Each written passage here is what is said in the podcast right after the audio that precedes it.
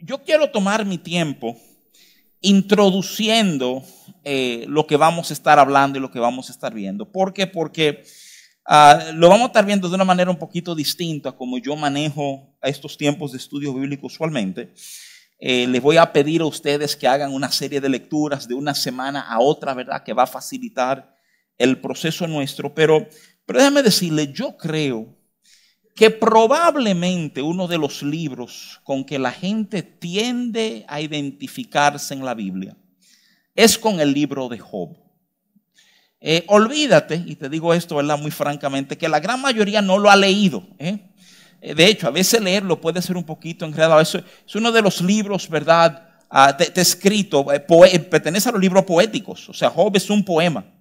Eh, eh, el prólogo, el primero y el segundo capítulo, y el epílogo, el cierre, el capítulo 42 están en prosa, pero el resto de Job eh, es poesía.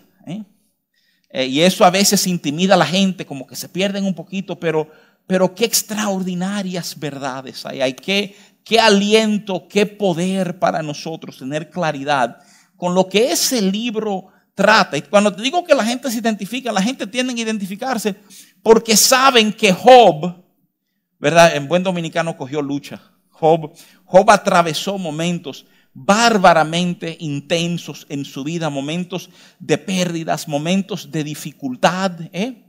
Y, la Biblia nos narra, nos narra cómo, cómo este hombre, ¿verdad? O sea, responde a la secuencia de desgracias que le ocurren. ¿eh? Y entonces yo creo que la mentalidad de todo creyente es que desde que nos pasa cualquier cosa difícil pensamos, ay Job, ahora sí te entiendo, ¿verdad? O sea, eh, cuando te aseguro que no hemos pasado, ¿verdad? Ni una fracción de lo que él pasó, pero inmediatamente como uno encuentra cómo identificarse, hay un, hay un refrán eh, muy popular en inglés, es un refrán norteamericano que dice que la miseria ama la compañía, el que está en dolor, ¿verdad? Busca a otro que está en dolor y como que ese tipo de, acompañamiento, ¿verdad? Como que de alguna manera consuela. Ah, y, déjame decir, déjame decirte, ciertamente eh, el tema céntrico es el manejo, el manejo del dolor. Eh, cuando hablamos de dolor y vamos a entrar en muchísimos detalles, vamos a hablar de pérdida, vamos a hablar de una serie de cosas. Pero, pero déjame, déjame comenzar. oye, definimos el dolor como la manifestación de tristeza, eso se llama un dolor pasivo, o de ira, un dolor activo, ¿verdad? O sea, a veces hay ligado, a veces eh, nuestro dolor es tanto activo como pasivo y pasamos de ira a tristeza, ¿verdad? Pero, lo que sí es que el dolor que hemos experimentado, y no hay que ser Job para saber esto, el dolor que hemos experimentado tiene un poder extraordinario para, para definir cosas en nuestras vidas.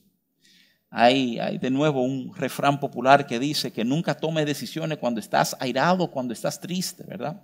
Porque usualmente en los momentos de dolor no hay muchísima visión, no hay gran equilibrio, no hay sabiduría.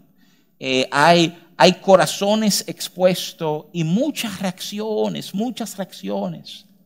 Algunas de ellas ni siquiera sopesadas correctamente. Déjame, déjame llevarte, vamos a estar hablando de Job, pero me urge, acompáñame a Segunda de Corintios, capítulo 7. Quiero, quiero leerte un verso. Segunda de Corintios 7, verso 10. Te lo voy a leer en dos versiones de la Biblia. Te la quiero leer en la Reina Valera y la nueva traducción viviente. Segunda de Corintios 7:10 dice esto, dice, porque la tristeza que es según Dios produce arrepentimiento para salvación, de que no hay que arrepentirse. Pero la tristeza del mundo produce muerte. La nueva traducción viviente la, expresa de esta manera, creo que en muchos sentidos es más precisa. Dice, pues la clase de tristeza que Dios desea que suframos nos aleja del pecado y trae como resultado salvación. No hay que lamentarse por esa clase de tristeza, pero la tristeza del mundo a la cual le falta arrepentimiento resulta en muerte espiritual. Mira, como, como tenemos vida de iglesia y estamos familiarizados con iglesia, ¿verdad? Hemos, hemos descubierto que el mundo ofrece versiones, digamos, falsificadas, inferiores a las verdades que Dios nos da. Por ejemplo, Juan 14, 27, muchos conocen esto de memoria.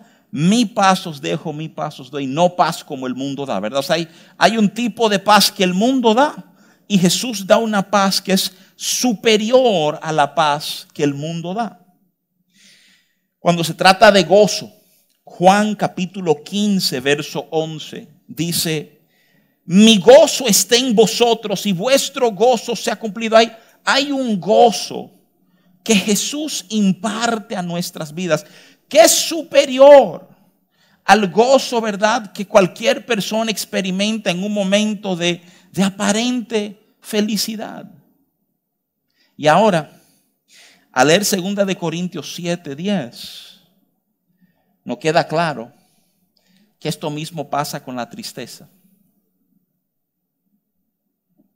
¿Qué cosa? Que estar cerca de Dios no quiere decir que no van a haber momentos de tristeza. Si alguien te ha pintado el Evangelio, si te ha pintado tu caminar con Jesús como, como un tipo de caminar donde no hay sufrimiento, donde no hay dolor, donde no hay pérdida, no fueron transparentes contigo. Pero es extraordinario considerar por un momentito que aún tristeza experimentada en Cristo hace algo, produce algo que la tristeza sin Él no produce. ¿Ves lo que le escribe Pablo a los Corintios? Es que si tú experimentas tristeza como el mundo lo experimenta, el fin de toda esa tristeza es muerte. Y no estoy tratando de simplificarlo porque el tema es complejo, pero uno piensa rápidamente en temas como depresión, como uno aparentemente se hunde, ¿verdad? Y, yo sé que depresión no siempre es lágrimas, pero se hunde en una sensación de, de no hay esperanza, de que nada vale, de que nada sirve, y poco a poco, poco, y tú terminas descubriendo que prácticamente todos, no todos, prácticamente todos los casos de suicidio están precedidos por una depresión, está precedido por una tristeza que se apoderó, una sensación de pérdida. Mira qué cosa, que Pablo no le dice a los corintios, y en Cristo no tendrán tristeza, no está diciendo, pero escúchame, la tristeza que hay en Jesús va a producir algo distinto en ti. Allá es donde yo quiero comenzar hablándote. Antes de tocar Job, antes de, manosear a Job, meternos capítulos y examinar contexto y todo, déjame comenzar afirmándote que cuando estamos en Cristo y nos toca atravesar algún valle de tristeza o de dolor, ¿eh? Dios puede usar ese valle, Dios puede usar esa tristeza para producir verdaderos cambios en nuestras vidas. No cambios ligeros, no, no, no. El concepto de arrepentimiento que tú lees ahí, la idea de arrepentirse es, cambiar dirección, es cambiar mi enfoque. Algunos estudiosos dicen que inclusive tiene que ver con el cambio de mente. Pocas cosas marcan nuestro rumbo, como los momentos de tristeza, de dolor, de sufrimiento que hemos atravesado. Y, te quiero decir, eh, y, y te quiero hablar de manera esperanzadora de esto, ¿verdad?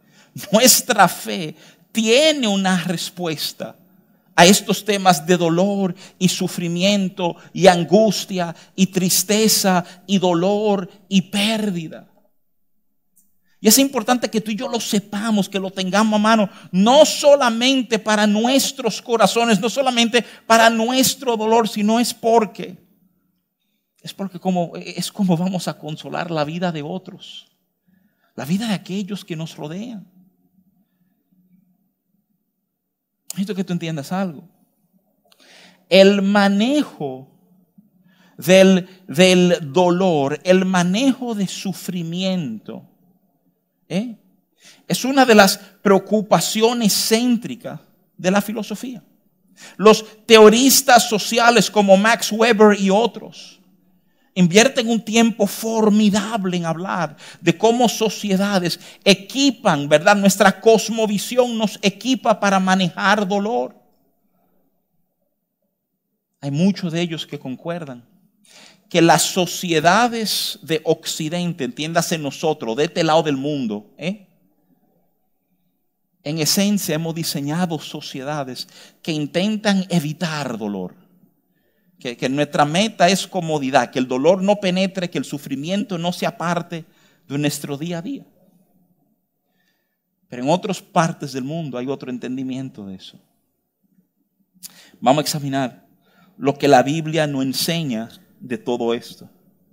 Déjame, déjame resumirte, esto es una frase que uso mucho, inclusive cuando estoy en funerarias explico lo que el dolor puede hacer en nosotros. Digo, mira, tu dolor, tu dolor, cuando tú termines de procesarlo y tú lo termines de saborear y tú termines de atravesar este momento tan difícil, tú te vas a dar cuenta que tu dolor o te acerca a Dios o te distancia de Dios bárbaramente. Es como un catalizador. En, química, catalizador lo que tú le echas eh, a dos elementos para acelerar el proceso entre ellos. Dolor acelera cosas. Hay un ejemplo que arranqué de un libro.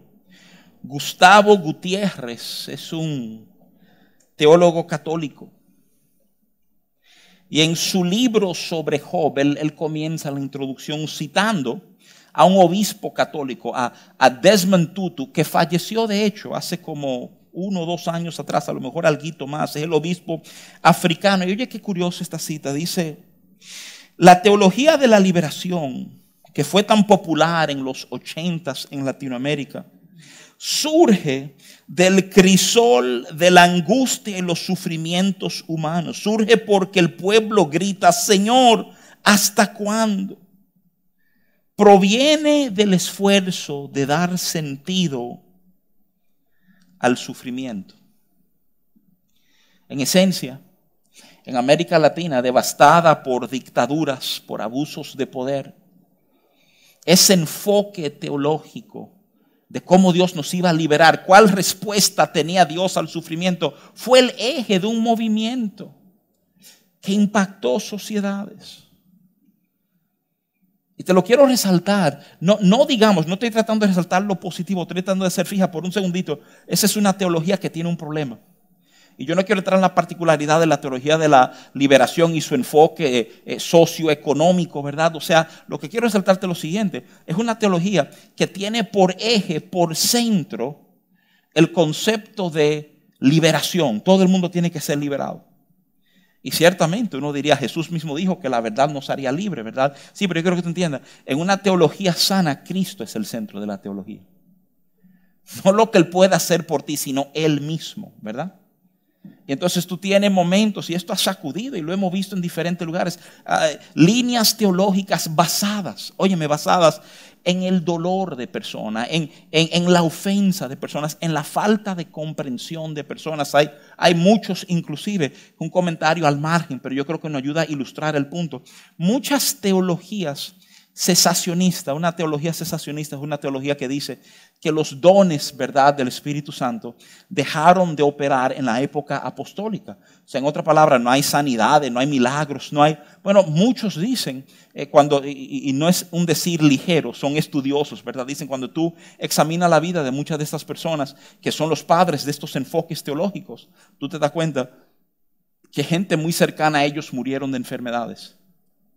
Y básicamente, piénsalo por un segundito. Si alguien cerca de ti muere por una enfermedad y tú oraste para que Dios lo sanara y Dios no lo sanó, necesitamos tener algún tipo de explicación.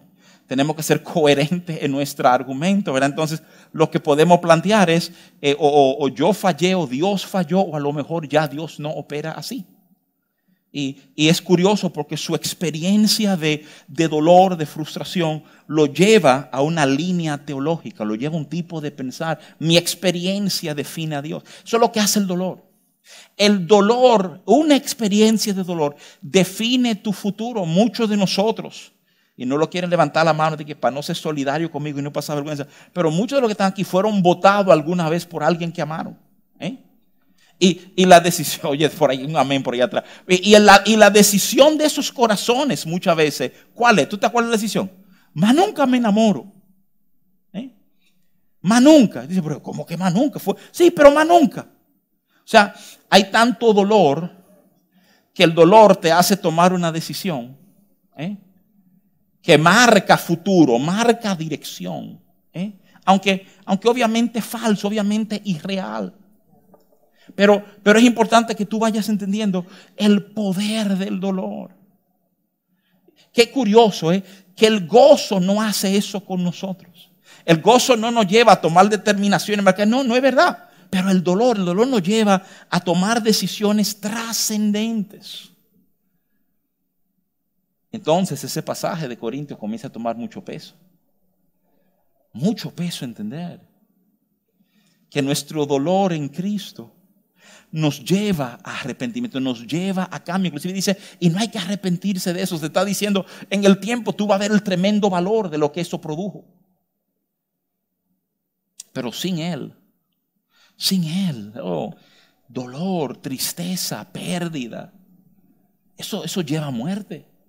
Nos recogemos, nos desconectamos de la vida. Todo esto son temas ligados al libro de Job. El poeta inglés Alfred Tennyson, en el, mil, bueno, en el siglo XIX, 1800, mediados de los 1800, dice esto sobre Job. Es el poema más grande de los tiempos antiguos y modernos. Thomas Carlyle, ensayista, historiador y filósofo escocés no se ha escrito, creo yo, ni dentro de la Biblia ni fuera de ello, algo de igual mérito literario que Job. Ese es el, peso que el mundo de la literatura y las letras le da al libro de Job. Entonces vamos, vamos, vamos a ir, déjame ir aterrizando en Job. Tengo muchas cosas que decirte antes de que entremos en el capítulo 1, porque me urge que nos acerquemos a Job entendiendo una serie de verdades que va a impactar cómo leemos, cómo interpretamos muchas cosas que nos dice, ¿verdad? La división del Antiguo Testamento nosotros tenemos el Antiguo Testamento dividido de una manera un poco distinta a como lo tienen los judíos. Los judíos tienen en esencia tres divisiones. Nosotros hablamos básicamente de cinco, hablamos del, o perdóname, de cuatro, bueno, cinco, verán porque hay una subdivisión. El Pentateuco de Moisés, que es de Génesis a Deuteronomio. Los libros históricos, que van desde Josué hasta Esther. Y curioso, entre esos libros históricos, hay crónicas, ¿verdad? Pero también hay libros históricos que se llaman noveladas, porque su estilo es como una novela. Ahí está Ruth y Esther de manera particular. Se encuentran entonces los libros poéticos. Los poéticos son el libro de Job, Salmos, Proverbio, Eclesiastés y Cantar de los Cantares. Esto a veces se subdivide, a veces cogen los, y esto te decía, por eso dicen cinco a veces, cogen los poéticos y los subdividen en poético puro y poéticos sapenciales, ¿eh? es decir, sabiduría. Ahí meten a proverbios y eclesiastés. Y por último los libros proféticos, ¿verdad? Job, Job es el inicio de los libros poéticos. Eh, es uno de los escritos más viejo de toda la narrativa bíblica. A Job lo colocan más o menos dos mil años antes de Cristo. Eso va a ser importante para entender el libro, porque por todo indicio, Job es antes de la ley de Moisés. De hecho, el entendimiento es que si no es de la misma generación, es apenas una generación después de Abraham. Job se da en el tiempo de los patriarcas, ¿verdad? Hay un, hay un detalle bien fascinante que nos ayuda a llegar a ese entendimiento. Uno de los tres amigos que llegan a donde Job, Elifaz, Bildad y Sofar. Bildad, Bildad es Sujita, esa es la ciudad de donde él es. Y si tú lees Génesis 25.2, Suaj, el fundador de ese pueblo, fue hijo de Abraham. Fue un hijo de Abraham que él tuvo con Ketura. Ketura fue la mujer que tuvo Abraham después que Sara murió. ¿Eh? Entonces, Suaj, el fundador del pueblo donde viene uno de los amigos de Job, es descendiente de Suaj. Y por eso es fácil ubicarlo como, como en ese tiempo, ¿verdad? A nivel de cronología. No hay mención del templo, porque obviamente si no hay ley, ¿verdad? No hay tabernáculo, no hay, no hay templo. Por ende, Job no es judío.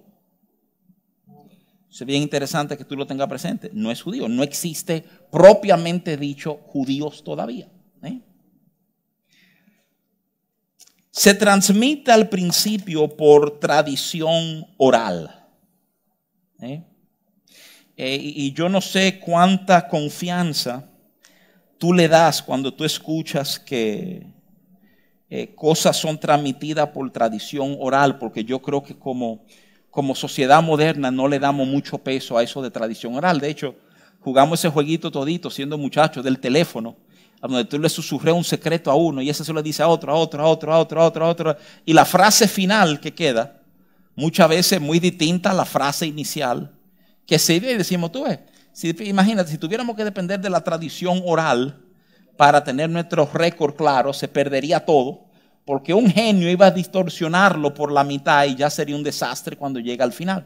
Pero a decirte algo, eh, las pruebas antropológicas y sociológicas son inversas a esa idea. Mira, mira lo que nos enseña la historia, nos enseña que sociedades que dependían de tradición oral, ¿verdad? Eran bárbaramente celosos en que cada vez que se contara, los ancianos tuvieran presente y corrigieran cualquier falta que hubiera en la transmisión del dato. Por ende, históricamente se sabe que sociedades a donde se daba tradición oral, esas tradiciones son confiables en el sentido de lo que están hablando hoy es lo mismo que se habló cuatro generaciones atrás. ¿eh? porque había un celo particular por proteger, ¿verdad?, el desarrollo de ese argumento. Ya les dije que la introducción y la conclusión de Job están en prosa, pero el resto del libro está en poesía. Eh, está en, eh, eh, es un poema, ¿verdad? La semana que viene te voy a dar un curso rapidito sobre poesía hebrea, los este, porque es importante entenderla. Hay elementos de poesía que es importante que tú entiendas. Pero, pero déjame, déjame entrar por esta puerta, ¿verdad? O sea, quiero, quiero que tú entiendas algo. Ah, ¿Ustedes acuerdan la historia o conocen la historia de Ruth? Eh, Ruth también está en el Antiguo Testamento, lo mencioné ahorita, es una eh, novelada, ¿verdad? La manera en que está escrita es como una novela. Si tú lees la historia de Ruth, ¿verdad?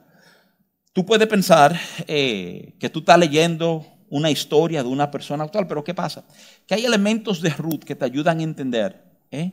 que hay elementos aquí que posiblemente fueron insertados para hacer énfasis y no son parte, digamos, de la narrativa textual. Eso no les resta ningún valor a la historia.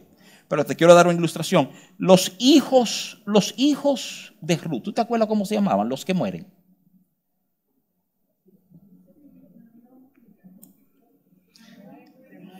Ya. Malón y Kelión, ¿verdad? ¿Tú sabes lo que esos nombres quieren decir? Esos nombres quieren decir débil y enfermo. ¿Eh? Considéralo por un momentito. Ninguna mamá le va a poner a su hijo débil. O levanta al muchacho y dice, ay, qué enfermo, ¿verdad? No. Son elementos que te ayudan a entender que aquí hay elementos que estaban diseñados para ayudarnos a entender la narrativa con precisión. ¿Por qué te resalto esto? Porque eh, en cuanto a Job, ¿verdad? O sea, el, eh, el, el libro de Job. Job como nombre. Job aparece solo dos veces en la Biblia fuera del libro de Job. Ambos en Ezequiel capítulo 14, verso 14 y verso 20. En ningún otro lugar tú vas a oír una mención de Job per se. ¿eh? Y eso, eso es fascinante. Eso, eso es como eso dice. Obviamente los judíos, los profetas le daban un peso a este libro. Pero, pero el mismo nombre de Job, ¿verdad? Hay, algo de debate en su significado. Algunos dicen que quiere decir el que disputa con Dios, el que, el que pelea con Dios, el que es acusado por Dios. En, en arameo quiere decir el que se arrepiente. ¿eh? Y justamente como el nombre tiene esas connotaciones, muchos han entendido en momento que Job es justamente un poema. Entiéndase, no necesariamente representa la vida de una persona real, sino un retrato de la vida del creyente en todas sus dimensiones, ¿verdad?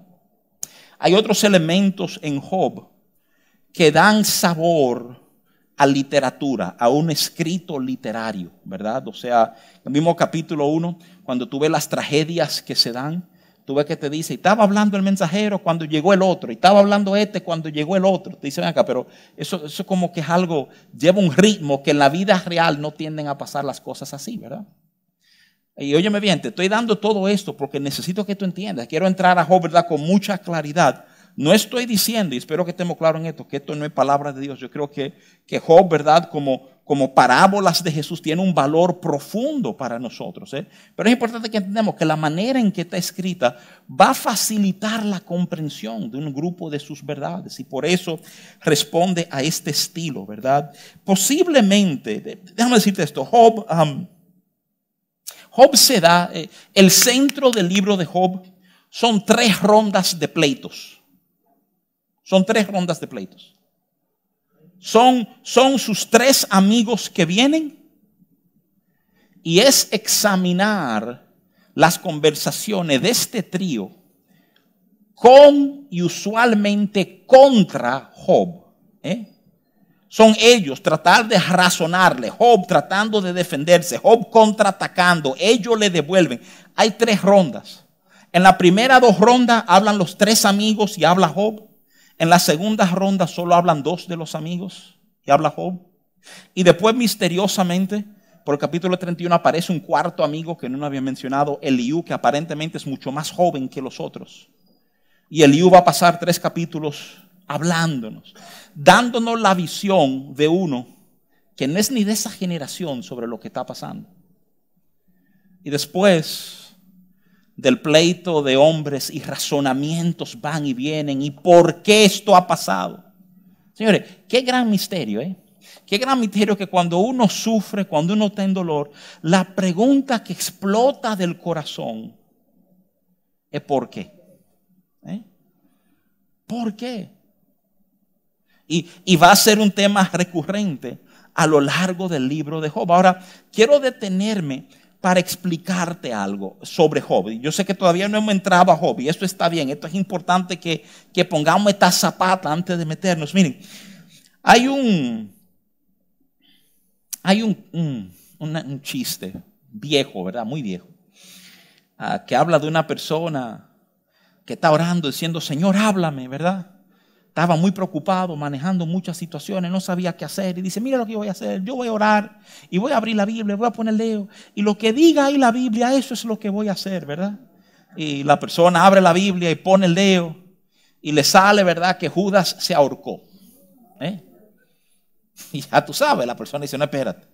Esto fue un error, esto fue un accidente, déjame, déjame hacerlo otra vez, ¿verdad? ¡Pran! Dice, ve tú y haz lo mismo. ¿eh? No, no, no, no, que esto no puede ser, esto no puede ser. ¿eh? Y, ora y reprende al diablo y vuelve a abrir su Biblia y baja el dedo. Lo que vayas a hacer, hazlo pronto. ¿eh? Si tú te llevas de esa secuencia de versos, ¿verdad? Muy bien pudiéramos alegar que el Espíritu Santo acaba de mandar a esta persona a ahorcarse igual que Judas y que lo haga rápido. ¿eh? Y tú dices, ¿y cómo evitamos? Que gente llegue a conclusiones así, o gente así, señores, obviamente la forma de tú trabajar eso, la forma de tú evitar eso, es tomando la Biblia en su contexto. ¿Y por qué esto es importante? Yo lo que te voy a decir, esto es una frase dramática. Eso es posiblemente más importante en el libro de Job que cualquier otro libro de la Biblia. ¿Por qué? Porque cuando Job cierra, Job 42, verso 3, oye esto, dice, ¿quién es el que oscurece el consejo sin entendimiento? Por tanto, este Job hablando, yo hablaba lo que no entendía cosas demasiado maravillosas para mí que yo no comprendía. O sea, Job cierra, Job diciendo, miren, todo lo que yo dije fue un disparate. Todo lo que yo dije estaba mal enfocado. Todo lo que yo dije no contiene el entendimiento que ahora parado aquí tengo de quién es Dios y lo que Él ha hecho conmigo en este proceso. Entonces es importante que tú entiendas que cuando tú le metes mano a Job y tú lees alguna de las tiraderas fuertes que hay, ¿eh? entre Elifaz, entre Sofar, entre Bildad, entre Job, entre Liu, que hacen afirmaciones sobre Dios todos. Tú te das cuenta, te das cuenta cuando se da la teofanía. Teofanía es la manifestación de Dios. Dios aparece. Lo lindo de Job es que en todo este dime y te diré, y tú eres culpable, yo no soy culpable, y no me hable más, yo no soy tu amiguito, y esto y lo que se da. Dios aparece. Y hay una conversación con Dios. Y frénate por un segundito. Solamente permite que tu mente vuele un instante. Te pregunto, ¿cómo sería una conversación con Dios? Nosotros que tanto hemos preguntado, o hablo por mí, yo que en momento he preguntado, porque si Dios se me apareciera y comenzara así, me Rafi, siéntate, ven, que, que yo no sé si tú me has entendido. Y Dios, ¿de qué, de qué me hablaría Dios? ¿Cómo me abordaría? ¿Cómo, ¿Cómo me ayudaría a entender? ¿Me hablaría específicamente de mi problema? Me hablaría de otras cosas. O sea, y, y lo que Él me dice tendría relevancia a lo que yo estoy viviendo en este momento. Porque déjame decirte algo. Todo el mundo quiere que Dios le hable, que Dios le hable, que Dios le hable. Pero déjame afirmarte algo. Dios no ha dejado de hablar. Muchas veces no lo percibimos. Porque, y digo esto con cuidado, pero es muy real en tantos casos. Solo estamos atentos a oír lo que queremos oír. Ustedes lo han vivido. Si han criado, lo han vivido. Han vivido los muchachos que comienzan a preguntar, ¿puedo ir? ¿Puedo ir? ¿Puedo ir? No, no, no, no, no, no. Y siguen embromando, puedo ir, pero sí, pero mira, fulano va a estar ahí y yo, no, no. Y siguen empujando. A ver, van donde Marisabel. Mami, mira, pero que papi dijo que no, pero tú... Están manipulando, palanqueando, pues ve a dónde encuentran el sí que tanto quieren. Y cuando tú le das el sí, ¡ah! Gozo, tú eres el mejor padre del mundo, ¿verdad? Ah, pero, pero sabemos que hay sí que no convienen, ¿eh? Y simplemente te lo quiero, te lo quiero proponer, te quiero inquietar. Déjame confesarte ¿verdad? Yo estoy, miren, miren la, experiencia personal mía. Hace como dos años yo me senté a examinar Job. Yo de, eh, digo, obviamente, yo creo que fue el Espíritu Santo que me llevó, pero yo libremente comencé a leer, examinar, y, hace como unos meses atrás, ah, yo, caí en el error de volver a estudiar ahora, ¿verdad? O sea, y hubo toda una materia que enfocó Job, y para mí fue como un deleite tan grande volver a este material. Y me lo dije, dije, bueno, en algún momento yo quiero enseñar esto en la iglesia. Porque yo creo, y déjame decirte algo, yo, estudié terapia familiar, yo tengo muchísimos libros de consejería. Nada trajo mayor claridad a mi entendimiento de cómo se maneja dolor, tristeza y sufrimiento que meterse en el libro de Job. ¿Eh? Y en ese sentido, hay una riqueza para nosotros, pero me urge, me urge, óyeme bien, me urge que tú entiendas que Job, Job no es el tipo de libro que tú puedes coger este pedacito que, que te gustó y salir huyendo con él hasta para predicar de eso. Porque ahorita tú vas a descubrir que eso que Job dijo ahí, en otro lugar, él dice, ay, mira, no, eso no era. ¿eh? Entonces Job demanda un respeto enorme al contexto del libro. Ahora, dicho esto, y no tengo muchísimo tiempo, pero vamos a entrar en Job 1. Todo esto nos sirve, ¿verdad?, de, de base. Y voy a resaltarte algunos de estos elementos. La, la semana que viene, como te dije, no estoy haciendo eso hoy porque como no comienza hasta el capítulo 3 el tema de la, de la poesía hebrea, no, no, tengo urgencia en comenzar con ese material, pero, pero me urge, ¿verdad?, examinar este pasaje con ustedes. Si tú sabes lo que quiero hacer, déjame, déjame abrirlo aquí. Vamos, vamos a leer Job 1. Vamos a examinar algunos versos, entonces vamos a, a cerrar aquí hoy, ¿verdad? No, mi, honesta intención era poder cubrir el capítulo 1 hoy, pero sabía que dar toda esta información era importantísimo eh, y no quería minimizar el tiempo para hacerlo. Entonces, déjame, déjame leerte Job, ¿verdad? 1.1. Hubo en la tierra de Uz un varón llamado Job. Recuérdense que te dije que esto se da en paralelo al tiempo de los patriarcas, entiéndase, Abraham, Isaac, Jacob, ¿verdad? Ah, y se estima que Uz estaba o en Edom o en Moab, ¿eh? uno de los dos lugares. No hay, discusión entre tu Dios o cuál de los dos lugares, pero el tema que quiero que sepas que en la tierra de Uz hubo un varón llamado Job. Y era este hombre, oye esta descripción, cuatro elementos te dan. Perfecto y recto, temeroso de Dios. Y dice, apartado del mal. Y le nacieron siete hijos y tres hijas.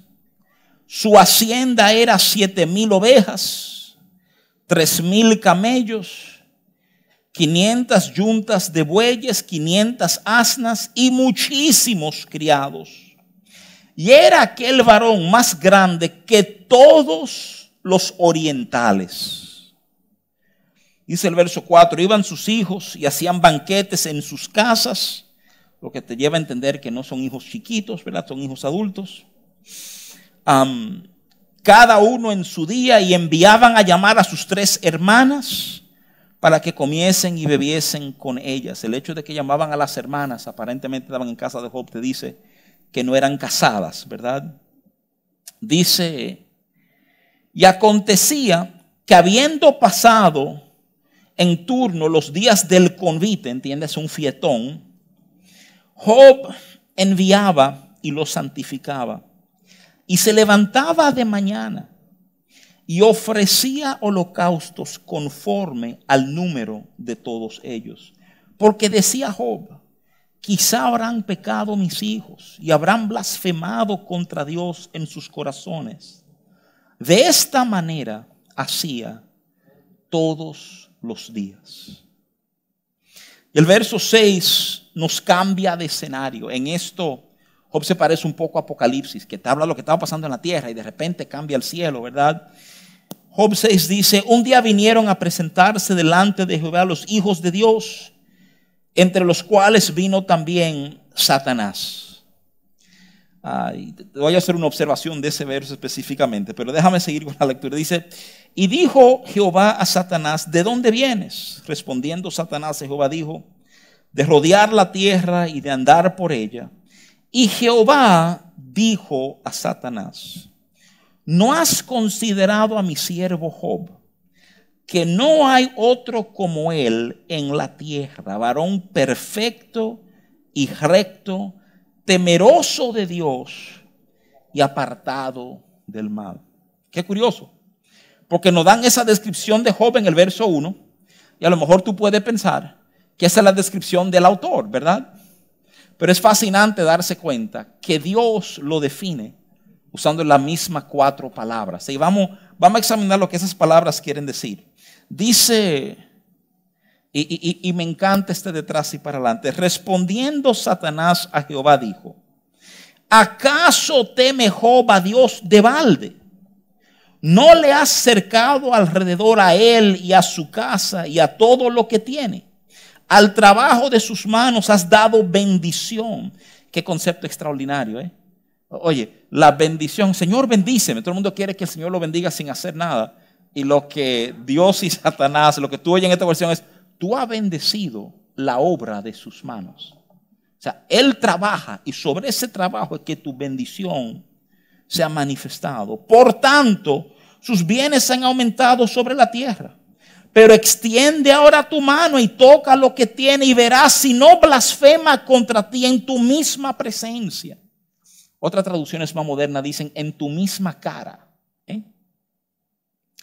Dijo Jehová a Satanás, he aquí, todo lo que tiene está en tu mano, solamente no pongas tu mano sobre él. Y salió Satanás de delante de Jehová. El verso 12 dice, y un día aconteció que sus hijos e hijas comían y bebían vino en casa de su hermano el primogénito. Y vino un mensajero a Job y le dijo, estaban arando los bueyes y las asnas paseando cerca, paseando, perdóname, cerca de ellos. Y acometieron los sabeos y los tomaron y mataron a los criados a filo de espada. Solamente escapé yo para darte la noticia Dice el verso 16, aún estaba hablando cuando vino otro que dijo, fuego de Dios cayó del cielo que quemó las ovejas y a los pastores y los consumió. Solamente escapé yo para darte la noticia. Todavía estaba este hablando y vino otro que dijo, los caldeos Hicieron tres escuadrones y arremetieron contra los camellos y se lo llevaron y mataron a los criados a filo de espada y solamente escapé yo para darte la noticia. Entre tanto que éste hablaba, vino otro que dijo, tus hijos y tus hijas estaban comiendo y bebiendo vino en casa de su hermano el primogénito, y un gran viento vino del lado del desierto y azotó las cuatro esquinas de las casas, la cual cayó sobre los jóvenes y murieron. Y solamente escapé yo para darte la noticia. Entonces Job se levantó y rasgó su manto y rasuró su cabeza y se postró en tierra y adoró. Y dijo, desnudo salí del vientre de mi madre y desnudo volveré allá. Jehová dio y Jehová quitó sea el nombre de Jehová bendito. Y el verso 22, el verso 22, el verso 22 va a ser vital a lo largo del libro de Job. ¿eh?